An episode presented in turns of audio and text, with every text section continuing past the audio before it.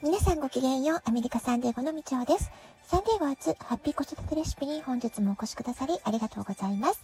みんな違ってみんないい。ママが笑顔なら子供も笑顔。子育てで悩んでいることの解決のヒントが聞けてほっとする。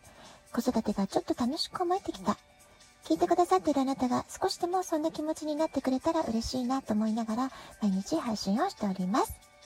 はい。今週はね、サンディエゴ朝、霧の日が多かったんですけれども、今朝のサンディエゴはね、朝からとても気持ちのいい青空、快晴の青空が広がっています。久しぶりにアウトドアダイニングでブランチを食べてきました。えー、皆さん週末いかがお過ごしでしょうか？さて、今日のトピックスなんですけれども、昨日のピグマリオン効果の続きのね、お話をしていこうかなというふうに思っています。えー、子育ての目標というのは各ご家庭でいろいろあるんじゃないかなと思いますけれども、えー、自分のことが好き、自分に対する自信がある、そんな子供にね、成長してくれたらいいなっていう、まあ、そういう思いは、たくさんの、えー、親御さんが考えることじゃないかなって思うんですよね。で、私自身もそうでした。自分が、えー自信、自分に対しての自信が持てなくって、まあ、いわゆるね、自己肯定感がとても低いっていうのをね、えー、認識していましたので、まあ、そういった自分の問題もあって、なおさら子供のありのままを受け入れて、認めて、褒めて、愛して育てる。まあ、そういうね、七田誠先生の言葉に出会った時、あ、この子育てのやり方を私はすごくしたい。っていうふうに、えー、すごく共感して、心を育てる、魂を育てる、そんな子育てを学んできた十数年間だったかなっていうふうに思っています。で、えー、私がこういう子育てに関する仕事をするようになってからも、えー、自己肯定感をどうやって高めていくかっていう話は、まあ、たくさんの保護者の方からセミナーテーマとか、えー、ご相談の中で、えー、お話をね、いただくことがすごく多いテーマなんですね。で、このラジオトークを始めたばかりの頃も結構、えー、この自己肯定感をどうやって育てていくかみたいな話、たびたび取り上げてるんですけれども、やはりね、えー、子供の、ま、人格形成上すごく大切なことですから、え、繰り返し今年もお話をしていきたいなっていうふうに思っています。で、まずね、子供たちの自己肯定感を高める言葉がけっていうことを考えていきたいんですけれども、え大きくね、3つのポイントを覚えておいてほしいなと思います。まずね、これはもう、あの、小さい時とても大切なことですけれども、愛情たっぷりの言葉のシャワーを与え続けるっていうことです。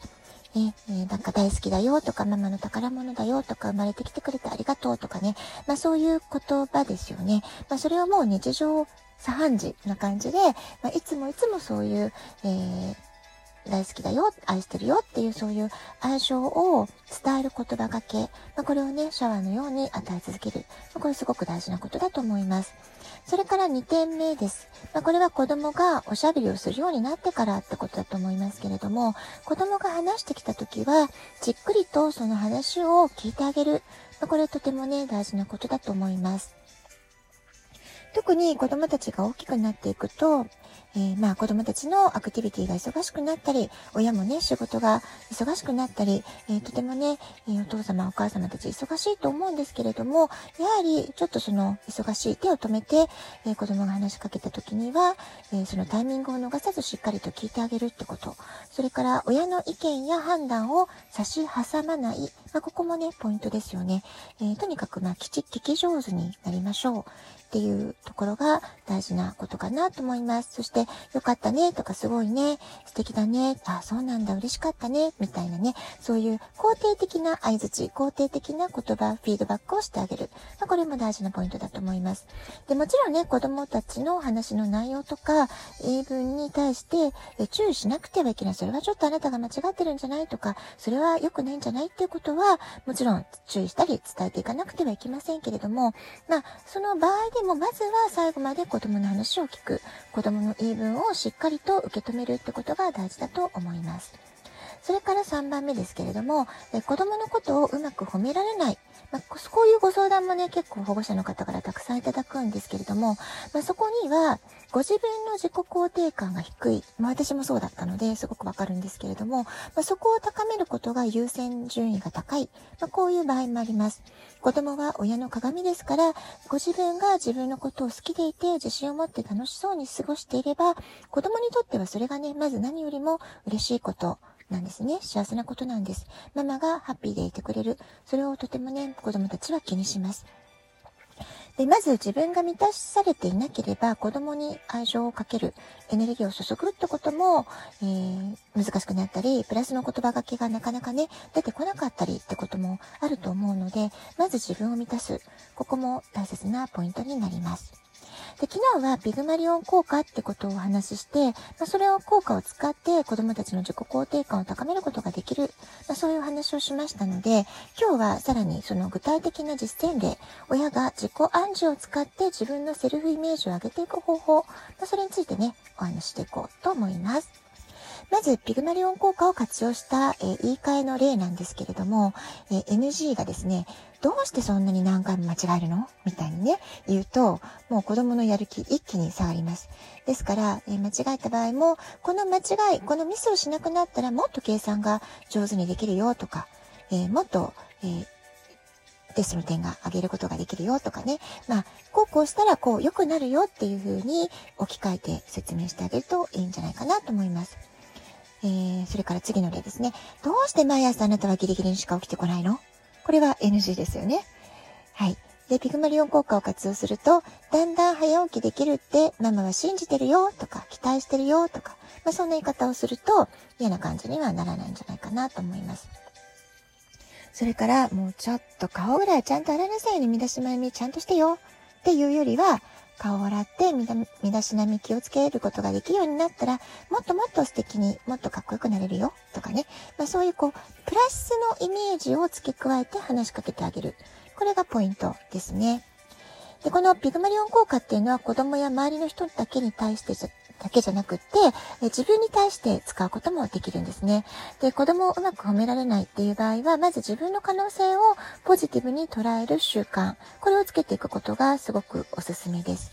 で、今日は簡単なね、自己暗示の方法を3つ紹介していきます。1つ目です。えー、ポジティブな言葉を紙に書いてよく目につくところに貼っておくっていう方法です。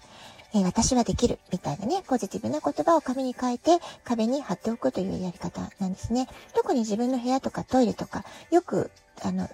目につく場所に貼っておくことで、無意識に自己暗示をかけることができます。携帯のね、ま中継画面とかもおすすめです。で、二つ目は SNS 投稿されていらっしゃる方はいつもポジティブな内容の投稿を発信すること。自分の思考をポジティブに切り替えるってこともできますし、周りから、あ、この人はいつもポジティブな素敵な投稿をしてるなって思われるようになりますから、えー、他者からの評価、自己評価、すべてがね、いい循環になっていきます。で、以前自分褒め日記っていうのもご紹介したことがあったかと思うんですけれども、まあ、そんな風に自分の行動を認めてあげる、褒めてあげる、そうした記録をしっかりと残しておくっていうのもすごくいい方法だと思います。で、こんな風に日常的にポジティブな言葉を使うのがもう普通になってくるきますと、脳内の神経ネットワークが形成されて、えー、ポジティブな言葉を裏付ける実行しようと本気で実行しようという意欲につながるっていうふうにも言われています。なんか、あの、言葉が、言葉があって、それに、えー、行動が伴ってくるっていう、そういうね、えー、副産物もついてくるっていうので、これぜぜひおすすめですよね。で、私自身の体験をお話ししますと、息子の生育記録を年2回、七田教育研究所に十数年レポート書いて提出していた時があったんですけれども、まあ、子育てしてる間はね、いいこと悪いこといろいろあるわけです。嫌なこともたくさんあります。だけれども、このレポートにまとめるときには、そのすごく悩んだこととか苦しかったことっていうのをネガティブに書くんじゃなくって、できるだけポジティブな表現で書くように心がけていました。で、そうすると自分のマインドが変わるんですね。感情的に、ああ、これがダメだった、これが嫌だったっていうね、まあそういうネガティブな感情じゃなくって、えー、ニュートラルに持っていって客観的に冷静に見ることができる。まあそういう習慣づけができますし、思考の癖をつけるって感じですかね。で、それから、いや、こういう嫌なことがあったけれども、結果的にこういうプラスに結びついてるぞというようなね、えー、前向きな解釈っていうのが自分の中でできるようになります。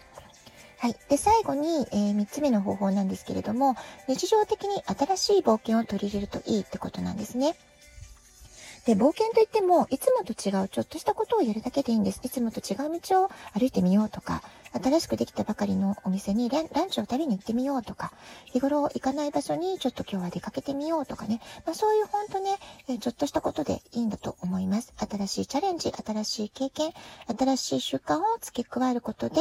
えー、楽しかった、いいことがある。そんな経験を、えー、積み重ねて行動したことに対しての期待感を高める。まあ、そういったことが習慣になっていくと、あなたの行動力をますます、えー、増していくことができます。はい。ラジオトークアプリインストールしておくと、スマホからいつでも簡単に聞くことができます。質問を送る、ギフトを送る、どちらからでもメッセージを送れます。皆さんからのお便りお待ちしていますね。では、今日はこの辺で、今日も素敵なお時間をお過ごしください。ごきげんよう、みちおでした。さようなら。